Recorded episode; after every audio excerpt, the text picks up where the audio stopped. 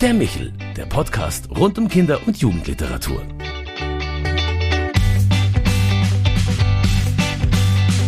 Wie schön, dass Sie sich wieder bei Michel, unserem Podcast für Kinder- und Jugendliteratur, zugeschaltet haben. Mein Name ist Claudia Maria Pecher und ich möchte Sie heute einladen, mit, mit uns ja, über Weihnachten nachzudenken. Mit uns, das heißt nicht mit mir allein, sondern bei mir zu Gast sind heute der Verfasser der ersten Weihnachtshaggadah, Henning Schröder-Albers und Professor Dr. Michael Wolfson, bekannt für seine deutsch-israelische und damit ja auch interreligiöse Expertise. Herzlich willkommen bei uns im Michaelsbund. Dankeschön. Wenn ich mich an Weihnachten in Kindertagen erinnere, war Weihnachten für mich äh, irgendwie viel schöner. Ja, da kommt mir sofort der Plätzchenduft in die Nase, überall ist Weihnachtsmusik. Zum x-ten Mal wurde das Krippenspiel in der Kirche geprobt, ob als Maria, Engel oder Schaf. Äh, alle waren dabei und ja, die ganze Wohnung war voller Weihnachtsschmuck, vom Adventskranz über den Weihnachtsbaum bis zur Krippe. Und dann noch Geburtstag an Drei König, also schön war's. Geschichten wurden vorgelesen und das Warten aufs Christkind verkürzt. Es schien mir etwas mehr Liebe im Spiel als sonst. Heute löst es eher Hektik bei mir aus. Hm, der Jahresabschluss steht an, Treffen mit Freunden und Kollegen, die Straßen und Geschäfte sind voll. Man ist eigentlich nur froh, wenn endlich der Feiertag kommt, um sich auszuruhen. Wie war das bei Ihnen? Liebe Frau Becher, das ist bei mir genau das Gleiche, dass im Endeffekt gerade jetzt die Weihnachtshektik vor, vor, seit Advent äh, äh, mich eigentlich überhaupt zu der Weihnachtshaggadah gebracht hat. Meine äh, besten Erinnerungen sind natürlich aus der Kindheit. Aus der Kindheit und dann später, als wir selber Kinder hatten, meine Frau und ich, dann wiederholt auch wieder die schönsten Erinnerungen mit den Kindern und zwar dann im Ausland, was besonders interessant war, in Indien Weihnachten zu feiern. Hm. Und bei Ihnen, Herr Wolfson? Ich äh, als äh, Jude, der im Alter von sieben Jahren nach Deutschland kam, habe Weihnachten als Zuschauer erlebt und fand die Atmosphäre besonders schön und feierlich, auch wenn ich in die B- und R-leuchteten Fenster und Wohnzimmer geschaut habe, sofern die Vorhänge nicht zugezogen waren. Aber es war eine besondere Atmosphäre. Nur muss man hier ganz klar unterscheiden zwischen dem Stress der Eltern, vor allem der Mütter, und äh, den beschaulichen Erinnerungen der Kinder. Für die Kinder ist es das reine Vergnügen und insofern glaube ich Ihnen natürlich äh, sofort, dass Sie das so wahrgenommen haben. Aber wenn Sie Ihre Mutter damals gefragt hätten, wäre es wahrscheinlich ähnlich gewesen. Und hinzu kommt natürlich die Beschleunigung in der Zeit und die Vervielfachung des Konsums. Insofern gibt es objektive und äh, subjektive Faktoren, die in Bezug auf Weihnachten zu nennen wären. Aber äh, dadurch, dass ich in einer sogenannten Mischehe lebe, feiere ich auch seit knapp 50 Jahren das Weihnachtsfest und äh, das auch sehr gerne, weil ich überhaupt keine Probleme habe, das Christentum ernst zu nehmen. Ja, Sie, Herr Schröder-Albers, haben nun eine Weihnachtshaggadah vorgelegt. Wie kam es denn dazu? Genau wie Michael Wolfson lebe ich in einer Mischehe eigentlich, indem ich mit einer Israelin verheiratet bin. Aber nicht die Israelin hat mich an die Weihnachtshaggadah gebracht, sondern meine Erlebnisse in Israel. Ich war zuerst über ein Jahr lang in einem Kibbutz als Freiwilliger und dort habe ich sehr intensiv und sehr, sehr äh, engagiert äh, die äh, Pesach Haggadah äh, im Kibbutz äh, zu Pesach erlebt. Und dann, als ich äh, nach Tel Aviv kam, um dort an der Botschaft zu arbeiten, habe ich meine Frau kennengelernt und dort in der Familie dann auch wieder äh, das äh, Pessachfest. Also das Pessachfest war quasi die, der Vorläufer dafür. Ganz genau. Das mhm. Pessachfest äh, mit seinem beeindruckenden Ritual am Pessachabend. Mhm. Das hat mich zu der Weihnachtshaggadah gebracht. Mhm. Jetzt haben wir ja im christlichen Buchschatz doch einige Adaptionen, ob es im Bilderbuch ist oder die Weihnachtsfibel. Da drängt sich einem vielleicht schon die Frage auf, warum jetzt eine Weihnachtshaggadah, Herr Wolfsohn? Da müssen Sie eigentlich mehr den Henning Schröter-Albers fragen, aber ich fand die Idee von Anfang an äh, ganz hervorragend und äh, habe meinem Freund Henning gesagt, das musst du unbedingt äh, unter die Menschheit bringen. Denn äh, was wir alle ja erleben, also die Erwachsenen jedenfalls in der Weihnachtszeit, ist die Beliebigkeit des Weihnachtsfestes geworden. Und äh, die Beliebigkeit der jüdischen Religion ist auch äh, in Israel für den nicht religiösen Teil der Bevölkerung erkennbar. Aber dieses Ritual der Pesach Haggadah und jetzt eben übertragen von Henning Schröter-Albers, ohne äh, Weihnachten zu einem jüdischen Fest zu machen natürlich, sondern sozusagen zu den christlichen Wurzeln und mit dem Zauber dieser Texte die ja sehr vielschichtig sind und äh, viel Weisheit bringen und auch viel Freude und äh, eine Atmosphäre nicht nur des Verzauberns, sondern auch der Liebe, aber hier mit einem klaren Ritual, mit einer Struktur. Und diese Struktur, die ist mehr oder weniger, erlaube ich mir als äh,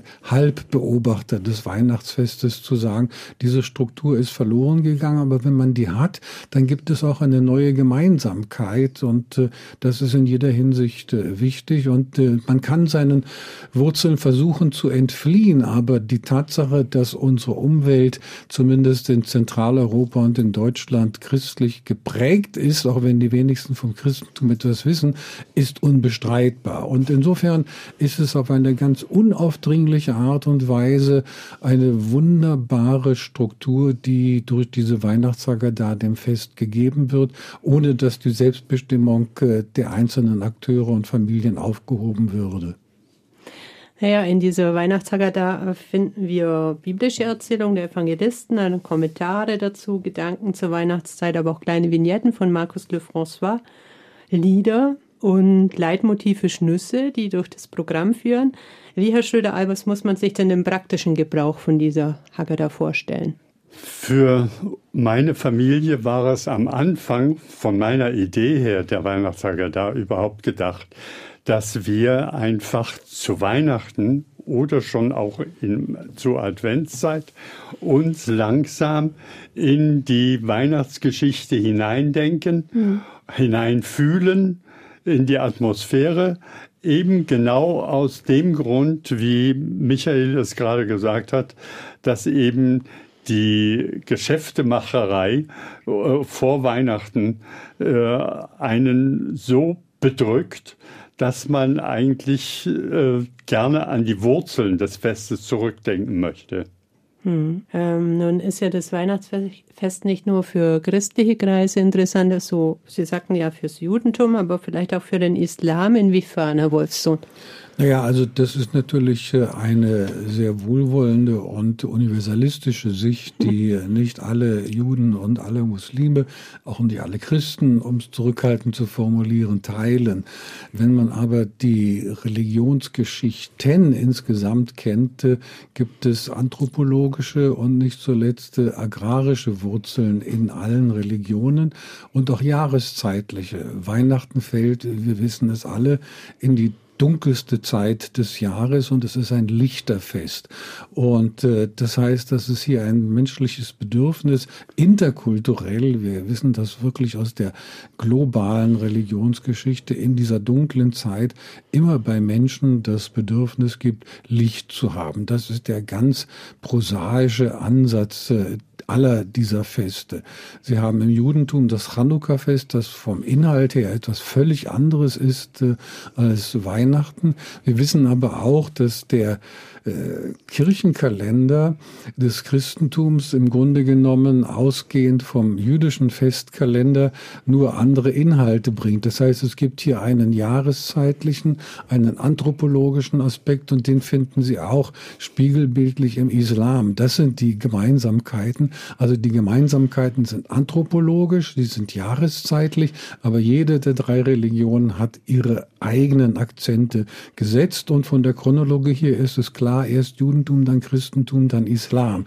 Insofern, äh, wenn man aber bereit ist, sich auf diese universalistische Perspektive einzulassen, dann sieht man, aha, wir sind alle Menschen. Große Überraschung, aber offenbar ist es noch nicht zu allen durchgedrungen. Sie sagten vorher, dass Sie die biblischen Weihnachtsgeschichten so schön finden. Was lieben Sie denn daran, Herr Schröder-Albers?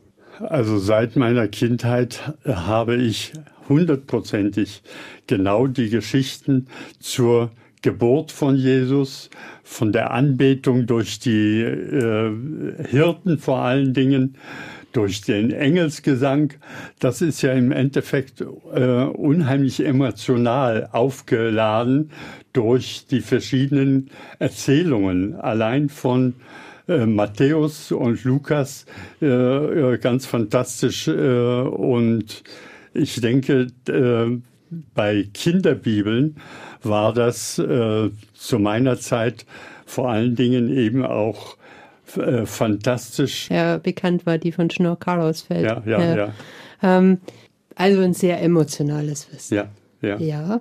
Ähm, und Sie sagten gerade auch den Engelsgesang. Also wir haben ja diese Weihnachtssacker da, der hat mir auch Lieder beigegeben. Die wurden eingesungen von den bayerischen Musikern Monika Drasch und Martin Danes. Mhm. Man kann sie quasi über einen QR-Code abrufen am Handy und Tablet und kann mitsingen oder äh, vorsingen lassen. Ja. Warum ist eigentlich Musik so ein wichtiger Botschafter, wenn ich da übermittle für die weihnachtliche Botschaft an sich? Ich denke, die Musik bringt es doch eigentlich am besten auf den Punkt, Herr Wolfsohn.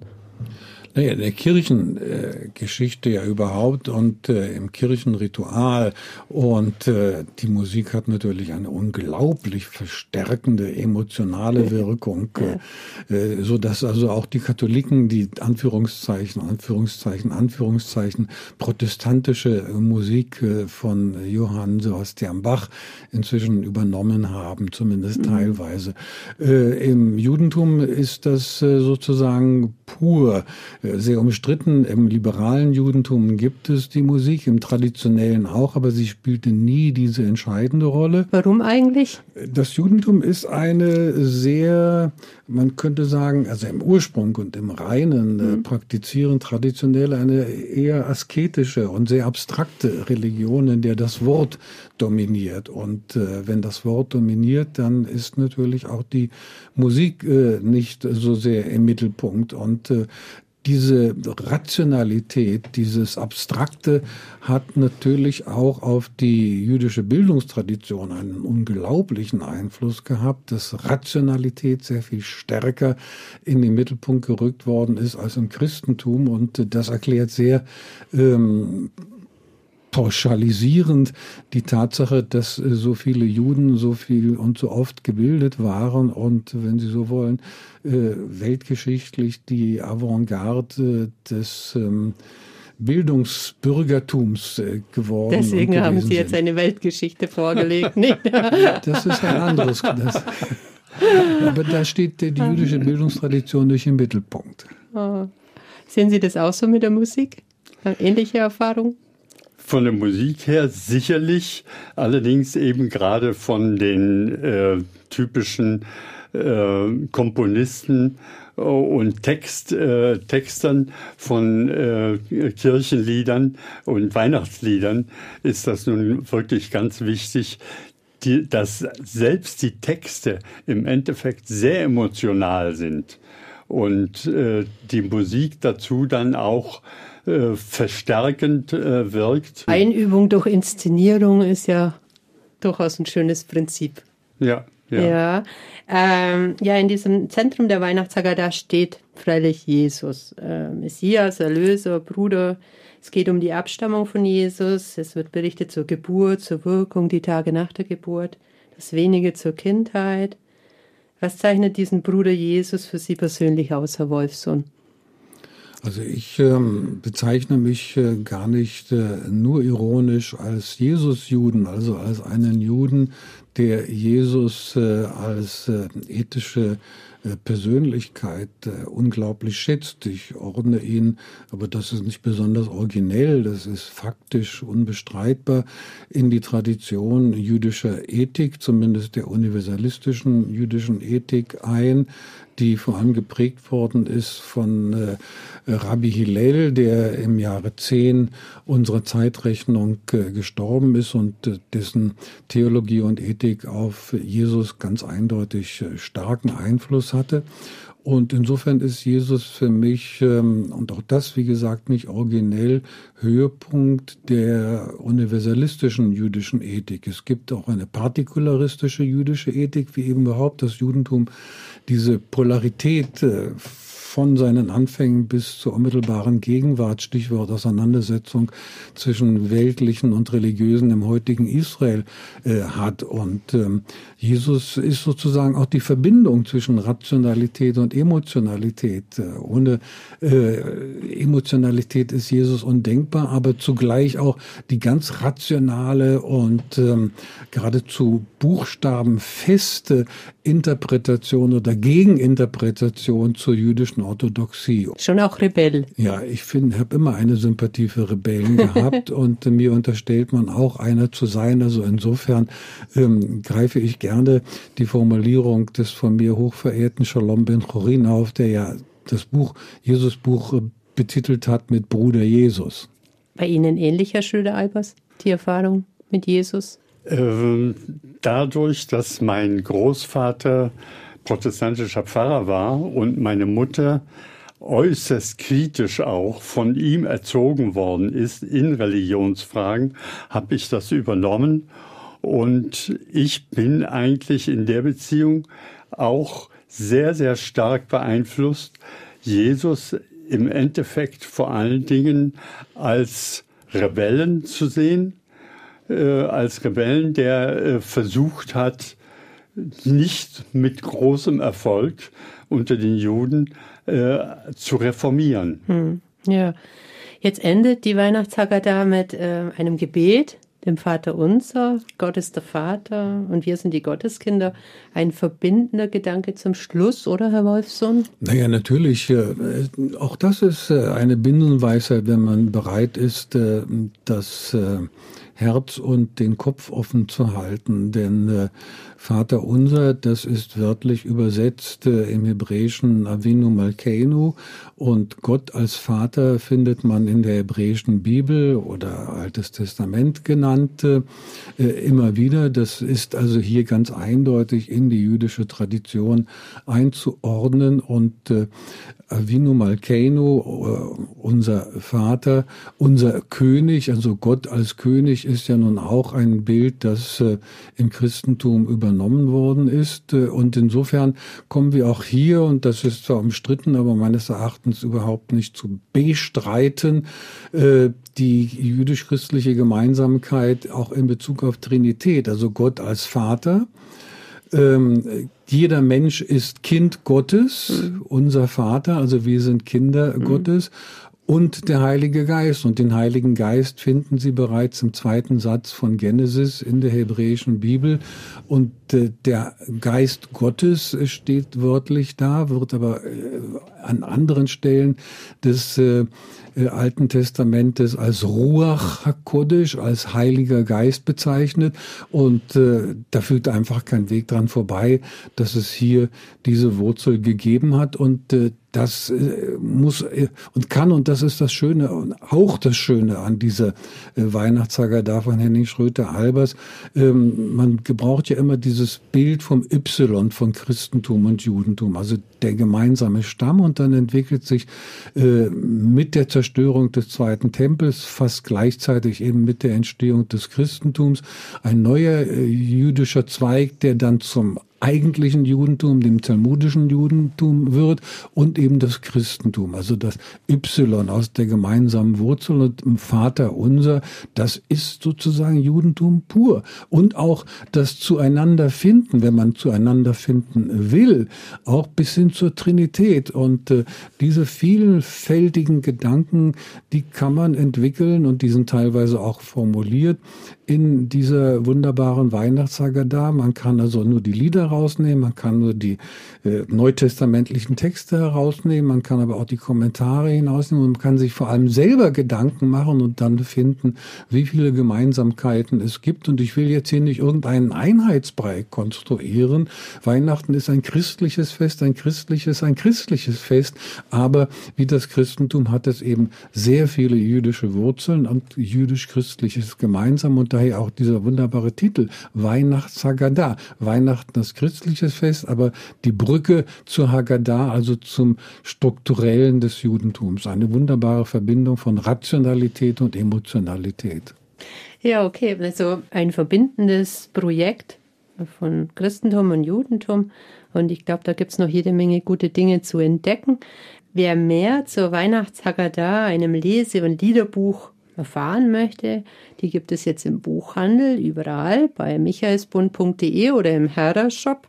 Und wer eine Live-Vorführung erleben möchte, ist herzlich eingeladen am 8. Dezember um 19 Uhr in die Kreuzkapelle St. Michael. Da die Plätze begrenzt sind, bitte nur nach Voranmeldung unter kontakt.michaelsbund.de. Ich danke Ihnen beiden für das Gespräch. Schön, dass Sie da waren. Äh, und die Zusammenarbeit, wenn Sie, liebe Hörerinnen und Hörer Fragen, Anregungen oder Wünsche haben, schreiben Sie uns gerne an michel.michaelsbund.de.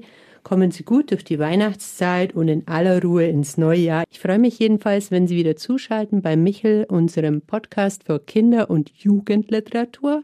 Vielen Dank und alles Liebe, Ihre Claudia Maria Pecher. Das war der Michel, der Podcast vom katholischen Medienhaus St. Michaelsbund in Kooperation mit der Deutschen Akademie für Kinder- und Jugendliteratur, produziert vom Münchner Kirchenradio.